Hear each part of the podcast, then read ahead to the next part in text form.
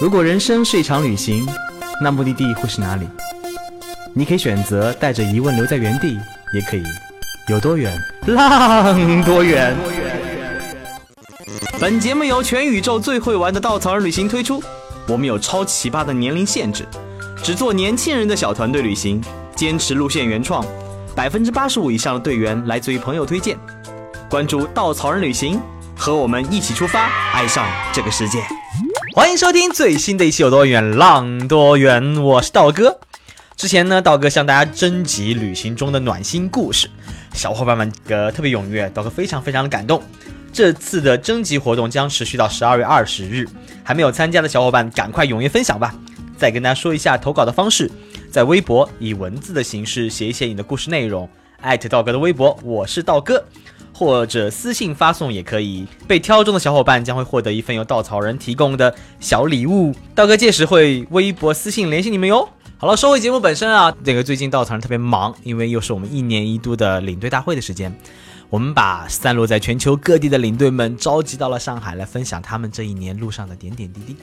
我们都把稻草人叫做一个稻草人星球，星球上有很多很多奇葩的人跟事儿，其实领队呢就是这奇葩中的大奇葩们。其实每个领队像一本书，你翻开这本书，你会发现里面的故事很不一样。每个人的故事，你读下来发现这些人是很有趣，有趣的人才会让你多一个视角去看待身边的人跟事。所以接下来的几期节目当中，我们会请到那些常年没有出现过的领队来分享他们的点点滴滴，来激发起你心中那颗种子，有一天总会生根发芽，去开花结果。好了，我们今天请到的领队呢，叫做九月。Hello，大家好，我是九月，道哥好。哇，声音好好听，瞬间被萌化了，真是。刚刚九月跟我聊天，九月说刚刚今天三十岁，我第一反应 为什么一上来就暴露我的年龄？啊这样的，不好意思，没关系啦这么实诚，因为看着特别年轻，特别的声音特别好听，像做电台节目的，是吗？真的。那你多请我来。好的，呃，九月常住厦门对吧？呃，我是刚刚从厦大毕业，研究生。哦，所以以前你是做什么的？九月？呃，以前做过很多工作。嗯，对啊、我做过总经理助理，啊、做过广告，卖过宝马，还开过淘宝店，然后还开过客栈。对，然后最值得说的故事，就是在稻草人领队这个角色里面发生的故事啦。所以你为什么前期会做那么多事儿？是因为不知道自己想干什么吗？呃，对，因为很多年轻人其实在这个时间段总会，很多人知道自己不要什么，对，但是不知道自己不知道要要什么总会去尝试各种各样不一样的事儿，去经历不一不一样，去有不一样的经历，才能可能找到自己想要的方向。对，嗯对，所以之前这个十年就是用来探索的。所以你之前开了一家客栈。对，在厦门。哦，现在很 fancy，开客栈这件事情，应该很多人的梦想就开个客栈或者开个咖啡店之类的。很多人都是吧，但是现实生活并不是这样，不然为什么我来做领队呢？所以梦想是美好的，现实是骨感的，对吧？对。所以开客栈的时候遇到什么问题了吗？呃，其实当时那个小客栈面朝大海，春暖花开，因为在厦门嘛，还通 WiFi，还可以叫 WiFi。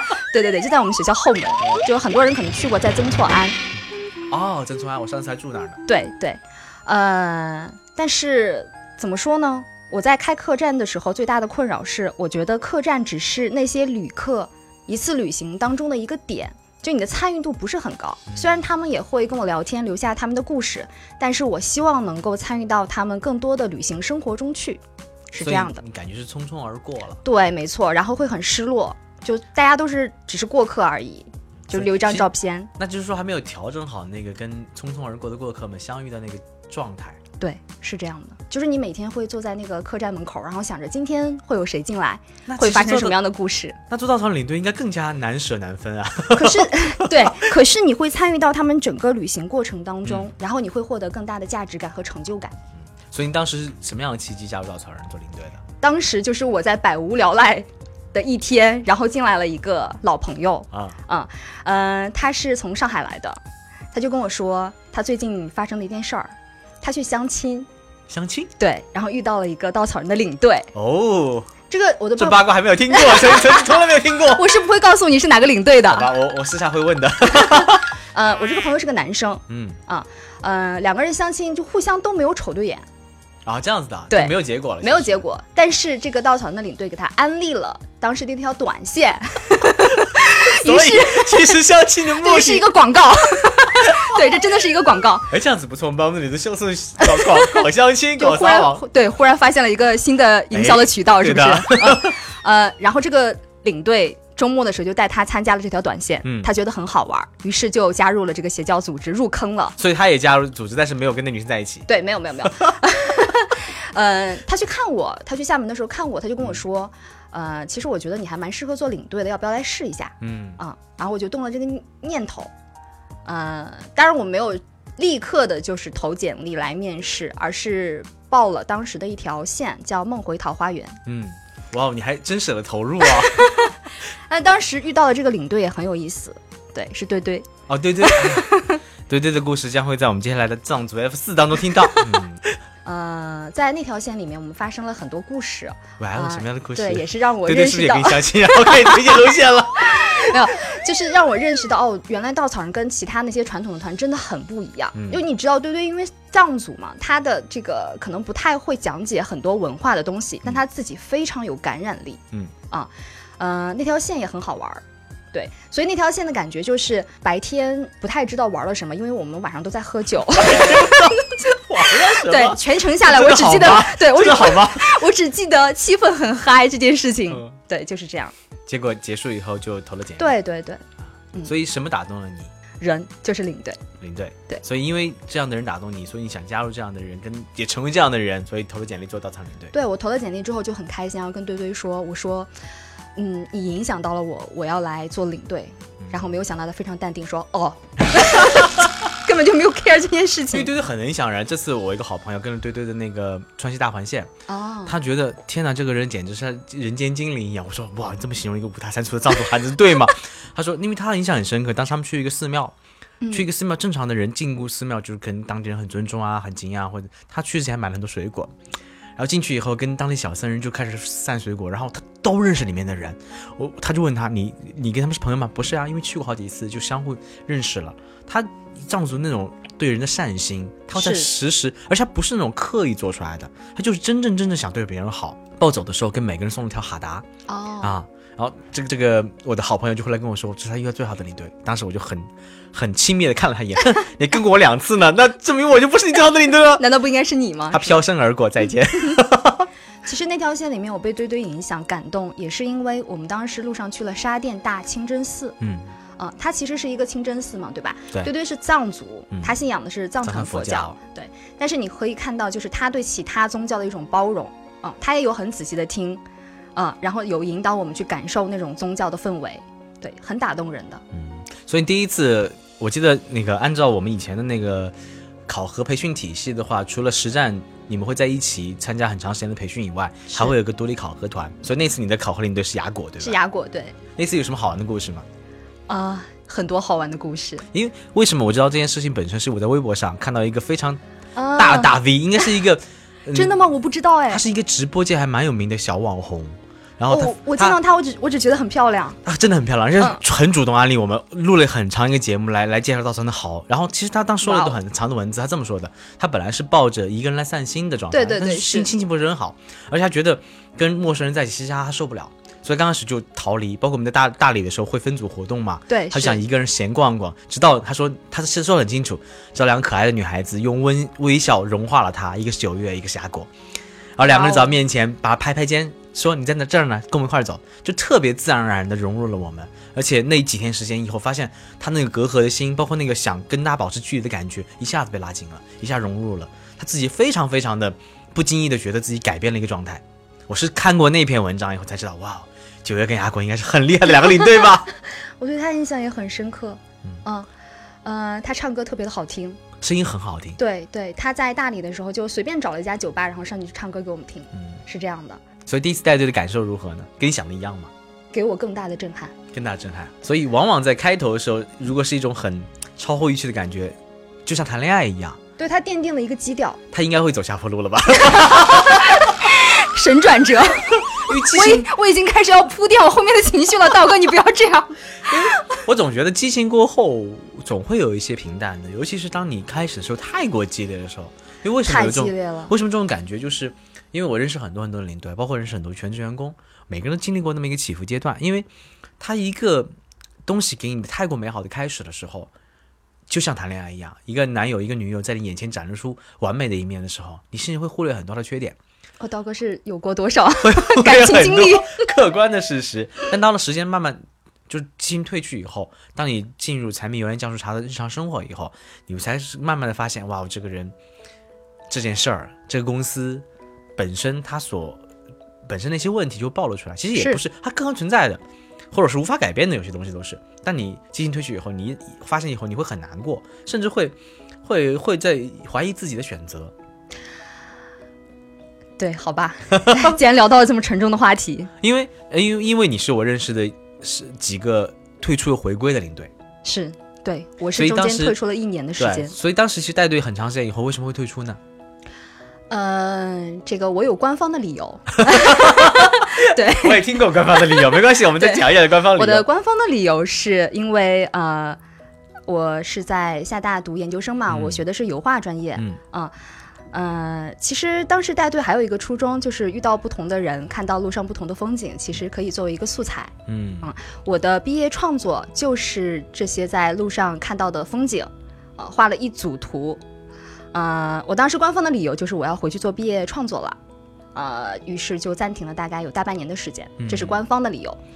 那么真正的理由呢？其实呃，道哥可能略知一二，就是，嗯，就像你刚刚说的那样。就你经历了非常美好的开始，像一段恋爱一样，它总要开始落到地上去。嗯，你会有一定的落差，你会去反思这份工作到底带给我真正的意义是什么。嗯，嗯，我需要停下来，需要停下来回头看一看，然后让自己再充满能量，再上路，并且把这个能量带给更多的人。那么，在我觉得我无能为力的时候，力不从心的时候。然后我就选择了停下来，这个是真正的理由。嗯，我继续挖啊。其实我们这是既然是情感谈话的节目，我们这两期定位要改一改哈。那个，其实呃，我在想，一个领队，尤其是一个不在办公室工作的兼职领队，他常年是一个人在外的。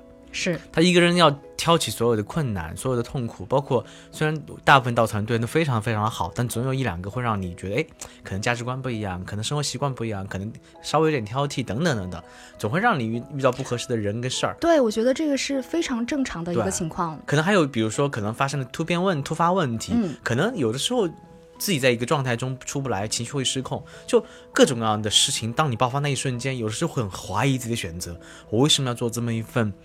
操着白粉的心，赚着白菜钱这份工作，而且而且还有的时候那种情绪会逐渐放大。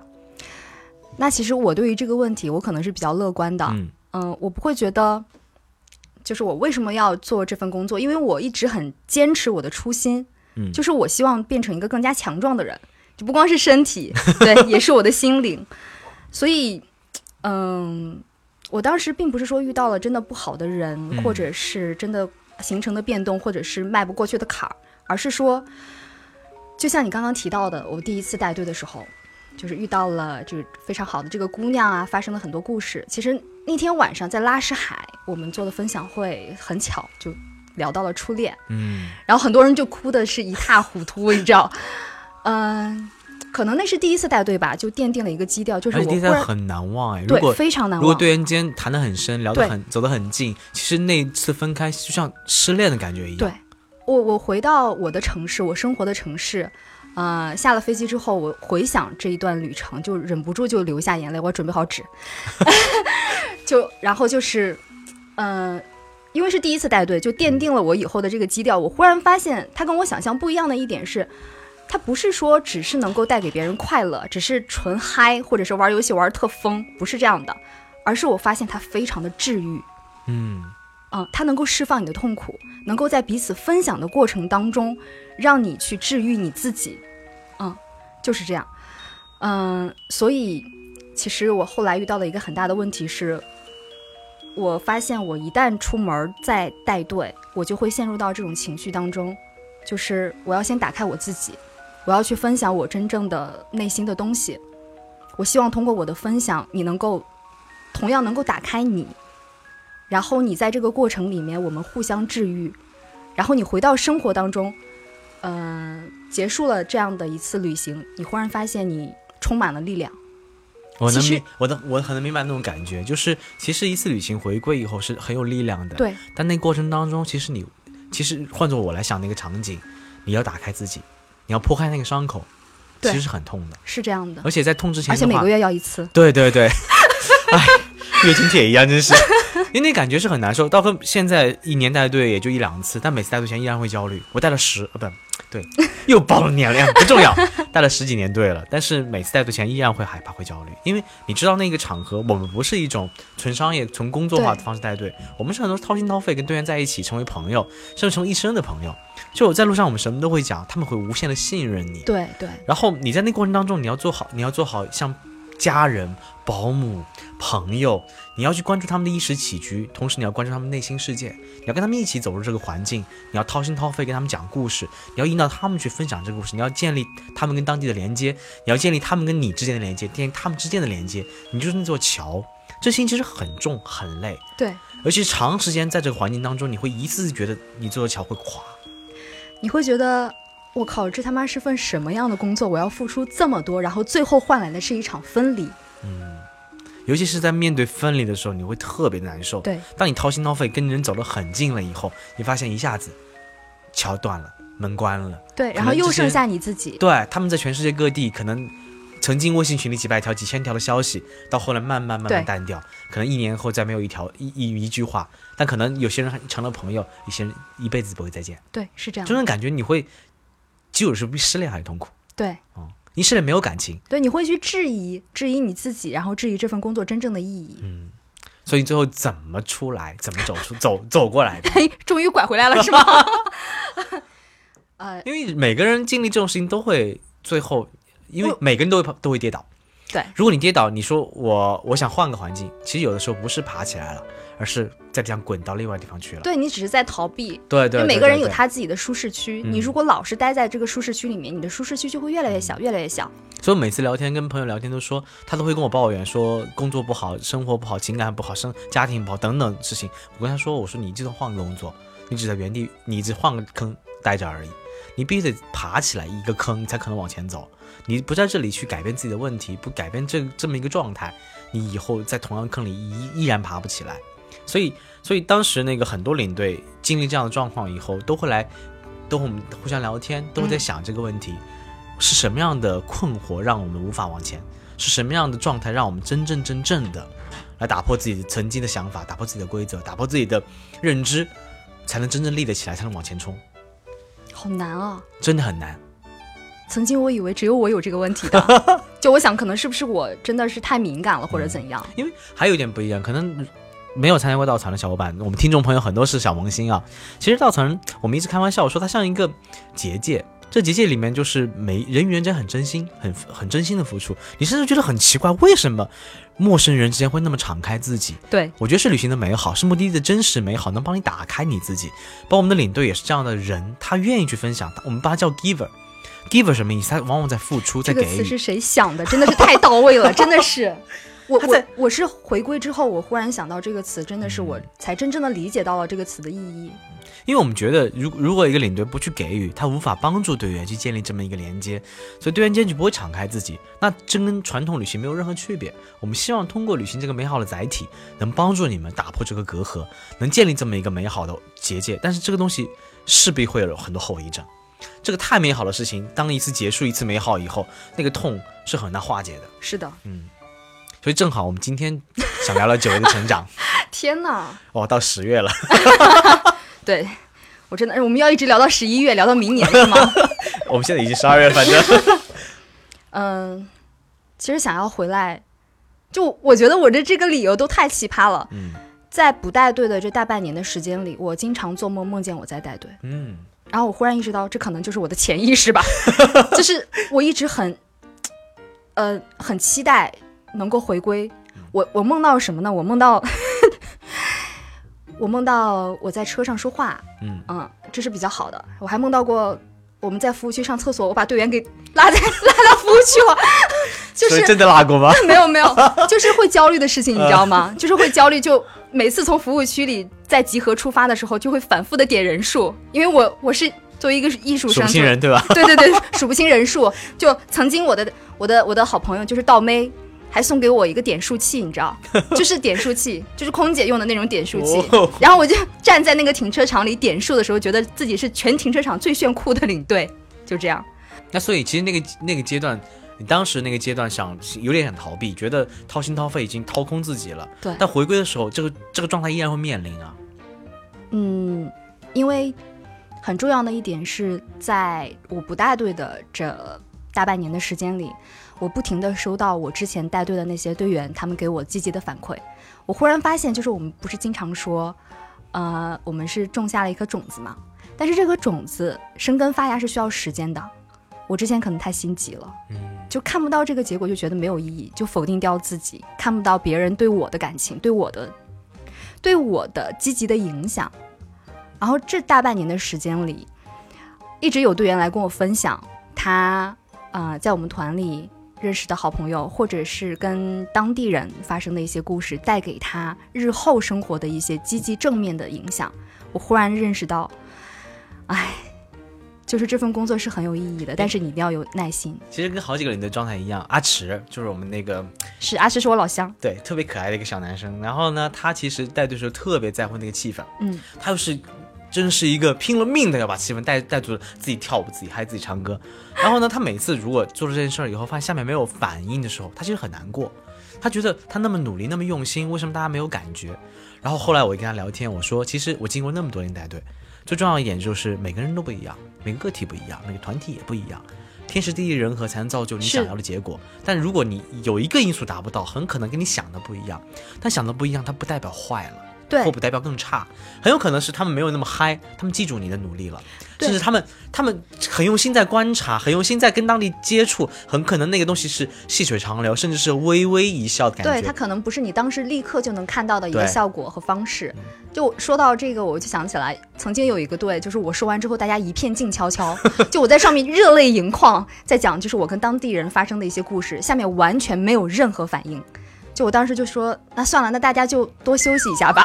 然后对，放弃了。对对，然后就默默的转身，然后放下了话筒。大概过了十分钟吧，我刷了一下刷了一下朋友圈，发现每一个人都在朋友圈里面写了大段的话，就是刚刚听到我说的那个故事的感想。嗯然后我突然意识到，就他们可能并不是说一定要外露出来，但是他一定是被触动到的，所以你不用担心他们不能够给你当时立刻有反应的这种回馈，嗯呃，只要你做了，只要你有所作为，它一定是能够被感染的所以关于成长的一个很大的话题就是你到底在乎结果，还是在乎你努力的过程？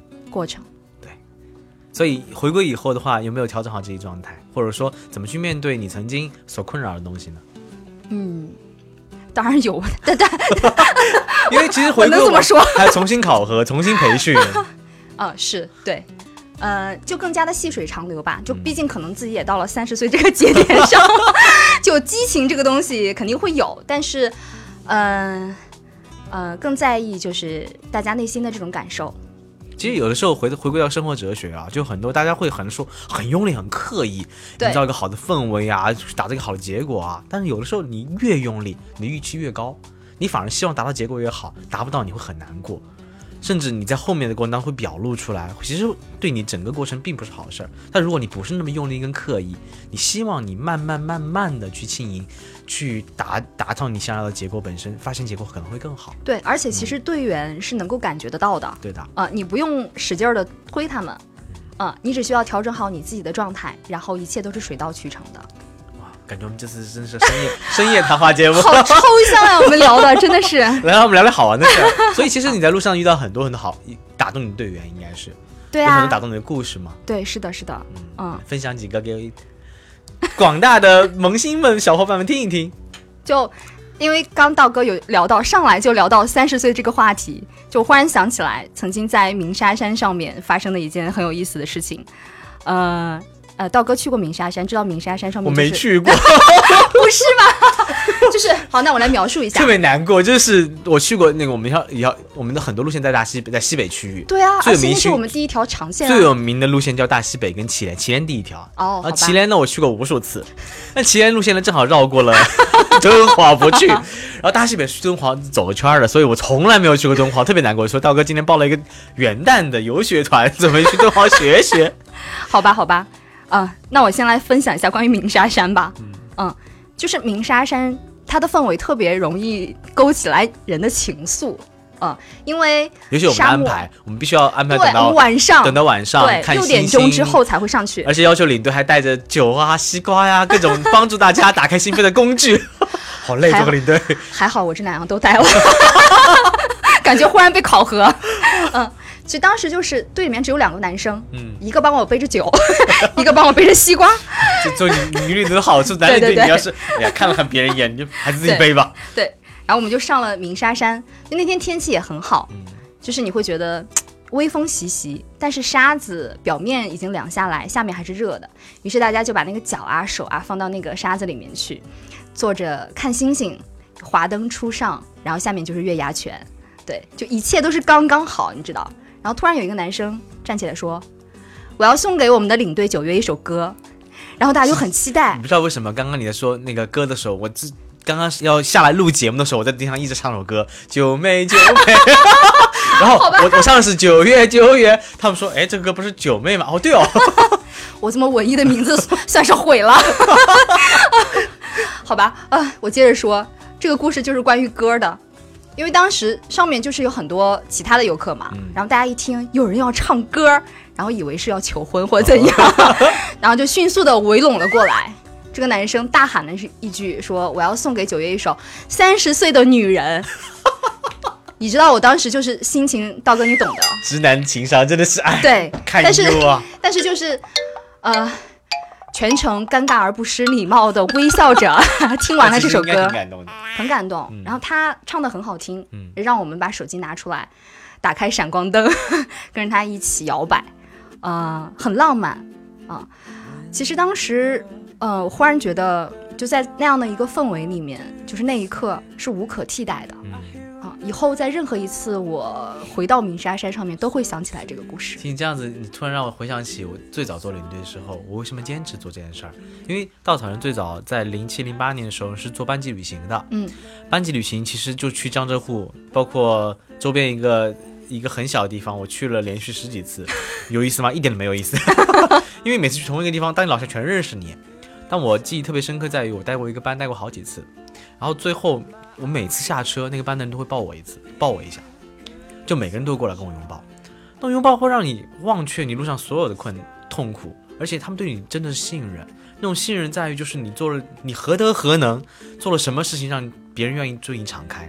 是对，我也会有这种感就是那。种感觉会让我一直记得那个拥抱，那个拥抱给我背后的力量，会让我在困难、在面对一切的时候，我会想起那个拥抱，会想起我的付出是得到回报，而且就算没有回报，起码那个温暖是一个最信任，就那个拥抱是给我最信任的一个一一个动力吧。嗯嗯，一切都是值得的所。以无论我在带路过程中遇到多少多少的事情，我都会回想起那个拥抱，我会觉得我会坚持下去，因为我希望我能给他们一份力量，能让嗯，他们在路上旅行的美好，能更多打开他们自己，去打破他们的认知，去认识自己，才你可能获得成长的力量。好棒啊！好想报你的团啊！一年就一次哦，特别难报哦。哎，所以除了这一个送上一首歌的，还有没有什么好玩的事情呢？跟队员间的？嗯，有啊，我三十岁生日那天收到了一个队员送给我的礼物，是一瓶抗衰老的面霜。这个队员曾经是我遇到的，我觉得非常难搞的一个队员，啊，对，很难接触，因为在头两天他没有跟我说过话，嗯，你也很少会碰到这样的人。我经常遇到，我的体质真的是，因为不能叫难搞，因为我们对人的认知，尤其现在这个网络时代，大家喜欢戾气很重，喜欢乱骂人。一个人发生一件事情本身，所有人都哇什么撒盐、戳脊梁骨一样的。其实每个人都有他的优缺点，都有很多甚至见不得人的一面。但是如果你只看到缺点，你只是指责，你很容易指责呀。对，因为越会表达的人越会被误解，越会呈现在外面的人越会被误会。就是你看到你不好的一面，你去搓人家，你看不到别人闪光的点。带队就这样子，因为带队的时候，你每个人都希望什么？队员是好搞的、友善的、不挑剔的，甚至好相处的，然后特别礼礼貌、理解、尊重人的。但有时候你你难免遇到情绪差的，难免遇到经常迟到的，难免遇到不是那么理解你的，难免遇到话语不是那么好听的。他很可能对，嗯但是他很多闪光点你看不到。对，其实我想说的这个故事，就是在于他改变了我什么呢？就是，呃，刚开始的时候，你可能会很容易的去下定义，觉得这是一个好搞的人，这是一个嗯不好搞的人。对对对对你你会会我们对会我也会贴标签，对，你会贴标签，我觉得这样真的是非常不好。就当时他就是立刻被我定义为一个难搞的队员。嗯，其实呃，我当时也没有带几条线，对，碰到这样的人，心里面也是有点哎，慌的，对，会想要怎么办。后来就是万万没想到的是，我们俩成为了非常好的朋友，而且一直是保持联络。呃，在后面的几天里面，非常的照顾我，嗯，他也能够呃打开自己去跟别人交流，就忽然发现不要去定义别人。呃，每个人就像你说的，一开始说的，就像每个领队都是一本书，其实每一个人也是。对嗯他今天对你展开的是这一面，就并不代表着他，呃，呃，没有更加打开和积极的那一面了。对，就像你说的，可能是某种情绪或者怎样，包括一个人刚刚到一个陌生的团队里面的时候，没有办法放松下来。尤其对于对于那种社交恐惧症的人，对他真的到一个环环境，他会把自己关起来，对，是的，是的，，是这样的。而他表现出的样子还还真的让人挺讨厌的，有时候。所以我觉得，对，就是领队的，呃，带给我一个很大的成长和收获，就是他给了你一个角度，让你多维度的去看待这个世界和人。你会发现，每个人都不一样，所以不要去定义，不要去贴标签，就可能到最后变成了很好的朋友，简直就是啪啪打脸的事情，就是这样。哎，这次非常感谢九月跟我们聊那么多关于成长的故事。其实我希望每个人都能温柔以待，破则立，勇则前。只有你有那份面对生活的勇气，面对所有人，看到所有人闪光点那份嗯坚持，你才可能真正真正的认识自己，认识世界，获得成长的力量。谢谢，谢谢刀哥。也谢谢九月，谢谢来我们节目做客，多来做客。好的，好，我们下次节目再见。再见，导哥，再见，大家。